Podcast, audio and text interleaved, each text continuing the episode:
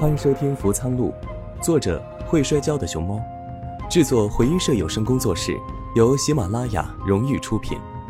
我是剧中易潇的配音员杜潇。四海之内皆为江湖，我们剧中见。第一百九十集，老狐狸。易潇望着眼前身着大白袍的光头僧人，僧人面容清俊。手持三十六颗大红佛珠手串，唯独缺一颗母珠。另一只手抬臂持酒壶，红绳垂下，雪白桃木酒壶半吊在空中。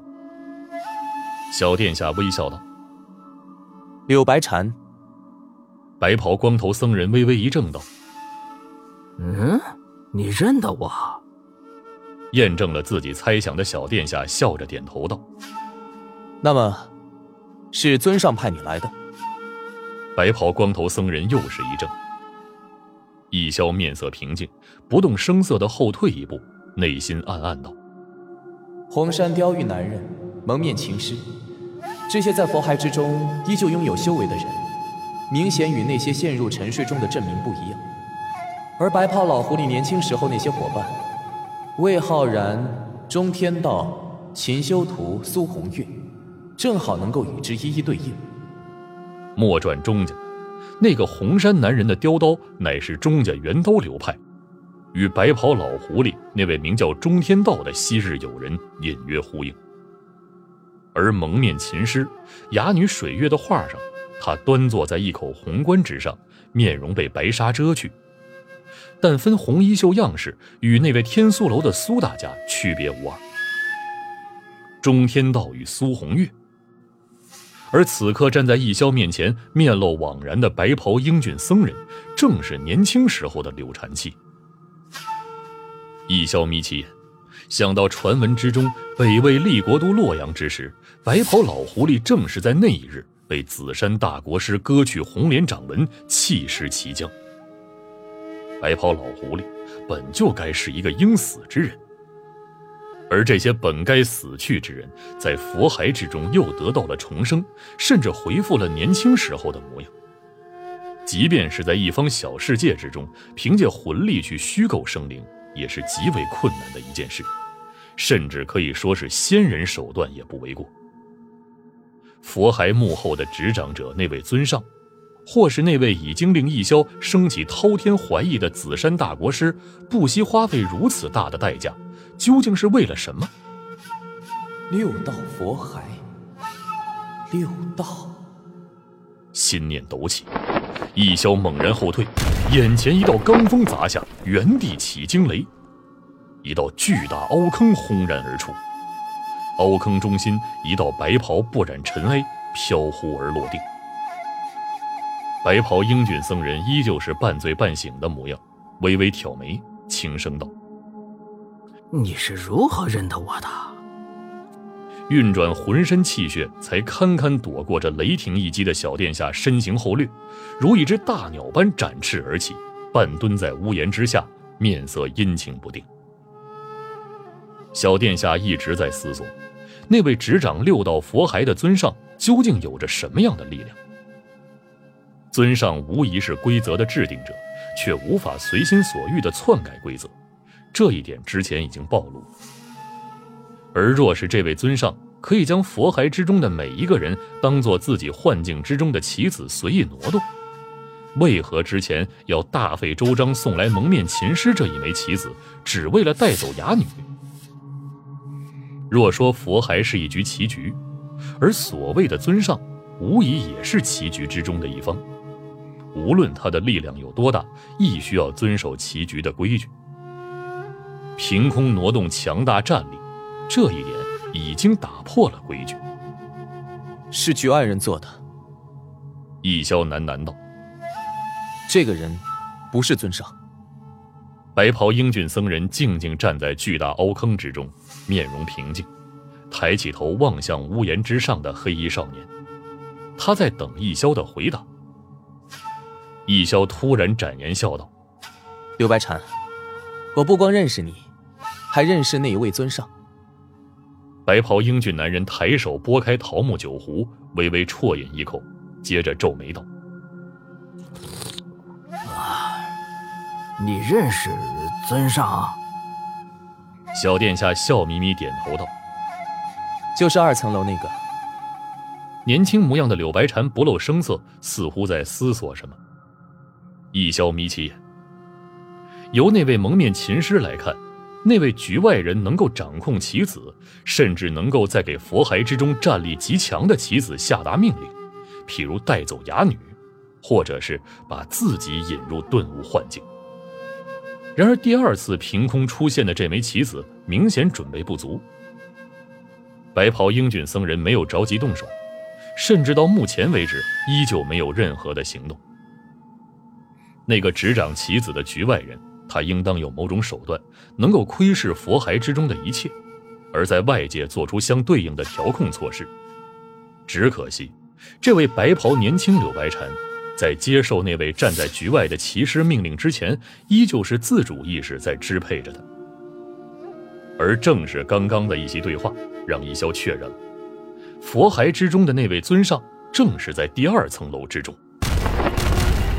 巨响之中，一片屋檐炸雷般被接连掀开，一道黑衣身影鬼魅般脚尖点缀，连续后退，身前一连串黑瓦片连续炸开，如同被人以蛮力强行掀起，起伏如龙脊。易潇面色平静，剑道领域雏形酝酿在符渠之中，杀意纵横万里，一剑点在身前，止住黑瓦片炸开趋势。不知不觉，自己已经退了十数丈，而十数丈的那一边，白袍僧人赤裸双足，与自己一样站在屋檐之上，足底纵横蔓延出一道触目惊心的长长的痕迹。白袍年轻柳白蝉面色平静，望向这名黑衣少年，足底再动发劲，一龙一象之力浩瀚而出，却如泥牛入海。在那柄妖异长剑之下，寸步难行。哦，剑道领域。年轻僧人轻声道：“嘿，好强的杀念啊！”接着，他右手抬臂，立掌慈悲于胸前，三十六缺一的大红佛珠开始在掌间飞速转动，轮转成一片红海。他轻轻道：“便让贫僧来普渡了你吧。”小殿下鬓角乱发飞扬，此刻笑意浅浅，朗声道：“刘白蝉，你可知为何你掌中佛珠缺了一颗？”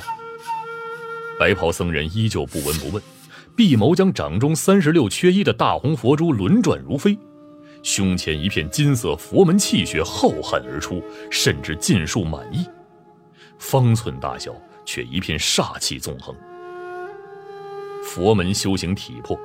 而这串大红佛珠则是养魂圣器，铸造而出，一旦祭出，便是邪杀恶魂，俱要灰飞烟灭。去！白袍柳白蝉陡然睁眼，掌中佛珠焕发红色圣光，琉璃般灼人眼目，照破落日镇漆黑苍穹。而屋檐另外一端，那些黑袍斗转拂局剑锋不退反进，脚底发力。大势至寓意轰然而出，顶着红光递出一剑，杀念极重的剑意寸寸消融，而易潇面色不变，身子在重压之下前踏三步，拂渠剑叮当一声，如遇金铁，再难寸进，抵在堪称佛门圣器，却偏偏三十六缺一的大红佛珠手串空缺母珠的位置。杀戮之意满溢而出的剑道领域之中。一枚母珠被吊挂在福渠剑锋之上，此刻正好抵在三十六缺一的母珠位置，得见圆满。望归山一行之时，白袍老狐狸曾经卸下自己最钟爱的佛门手串母珠赠予他，而这十八颗佛门大红珠子，与此刻年轻柳白蝉掌上三十六缺一的大红佛珠如出一辙。白袍老狐狸配的，分明是已经被一分为二的佛门圣器。本是一记瞒天过海，天衣无缝。易潇笑道：“只可惜我这恰有一枚母珠，送你圆满，得见因果。”那位尊者上行了一步错棋。易潇落入佛海之时，一直到落日镇永夜降临，本是毫无头绪。若不是那座桥前的魏浩然递出这节指骨，留下这些讯息，小殿下绝技想不到，这佛骸之中坐镇的人物，居然就是白袍老狐狸昔日的伙伴。蓄势待发，只等一个时机。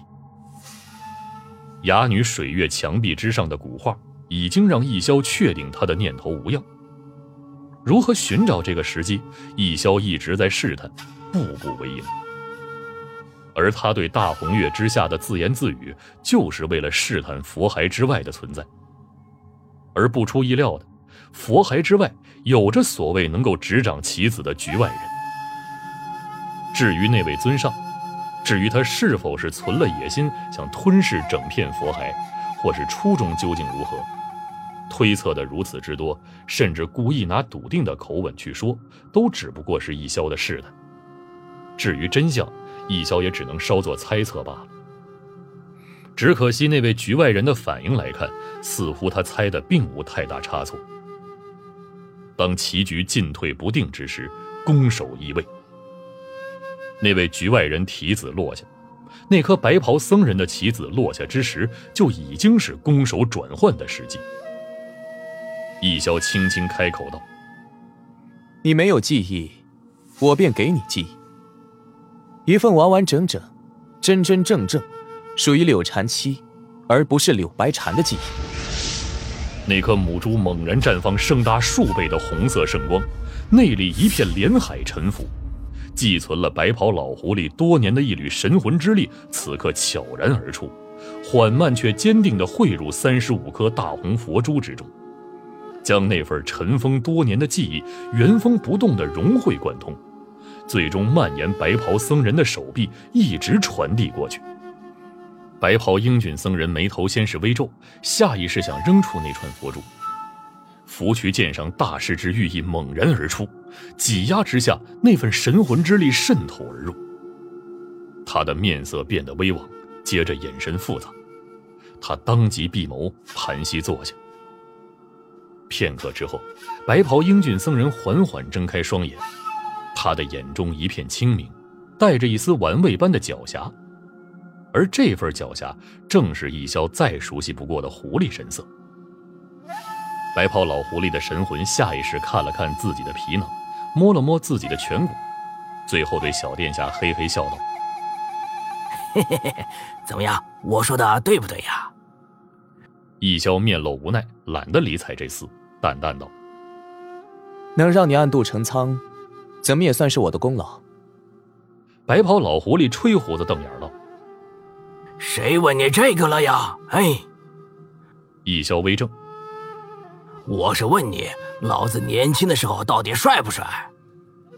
白袍老狐狸摸着自己面颊不肯放手，啧啧道：“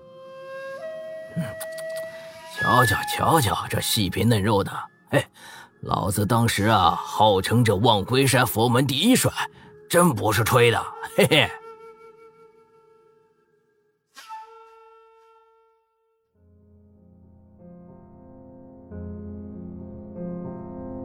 大家好，我是剧中柳禅七的配音员江葛。福仓路本集结束，别忘了点赞订阅，我们下集故事江湖再见。